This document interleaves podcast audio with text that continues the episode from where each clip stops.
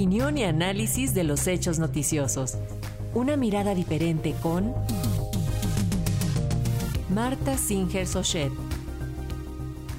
Y esta mañana la doctora Marta Singer, analista política, académica e investigadora de la Universidad Nacional Autónoma de México, nos habla acerca de las reglas acordadas por el Instituto Nacional Electoral para este proceso político electoral que ya empieza, en cualquier momento empiezan las campañas y precampañas. Doctora, le escuchamos, muy buen día.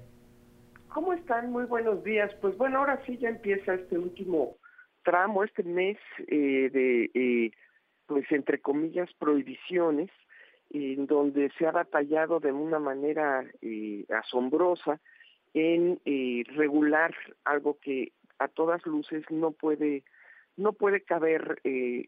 en una ley como es la amplitud y el derecho de la libertad de expresión y el ejercicio de los derechos políticos. Y por eso nuestras nuestro poder judicial ha batallado tanto y por supuesto el Poder Legislativo se ha mantenido eh, un tanto distante de eh, decidir si eh, efectivamente la libertad de expresión y las libertades para el ejercicio de los derechos políticos pueden caber en nuestras aberrantes legislaciones electorales que efectivamente fueron diseñadas para otros tiempos y otras condiciones políticas. Eh, lo que es eh, a todas luces lamentable es que el tiempo, eh, el tiempo de trabajo, la energía, la fuerza de estas instituciones esté colocada en tratar de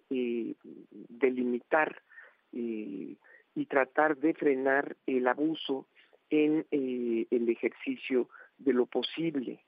por parte de estas personas que están compitiendo por convertirse en, ellos dicen, líderes de eh, sus fuerzas políticas y todos sabemos que en eh, los candidatos y las candidatas a la competencia electoral del 2024 presidencial y por supuesto todas las otras que van a estar en juego el próximo año. Y lo que es eh, muy interesante, me parece a mí, es eh, esta intención por parte de los dos eh, bandos, de los dos eh, conglomerados o de los dos frentes, tanto el morenista como el llamado opositor, a frenar a sus adversarios, a sus oponentes. Se ocupan los unos y los otros de acudir a la autoridad para poner sus quejas y limitar al otro esto quiere decir que eh, eh, seguimos viviendo una lucha política eh, popular más en las alturas que en el debate público, en el debate social. quienes están ocupando pues prácticamente la atención de los periódicos, los noticieros, de los espacios de información y de los espacios de difusión de las noticias, eh, se ocupan más bien de eh, eh, discutir entre ellos que de manifestar, relacionarse y expresar efectivamente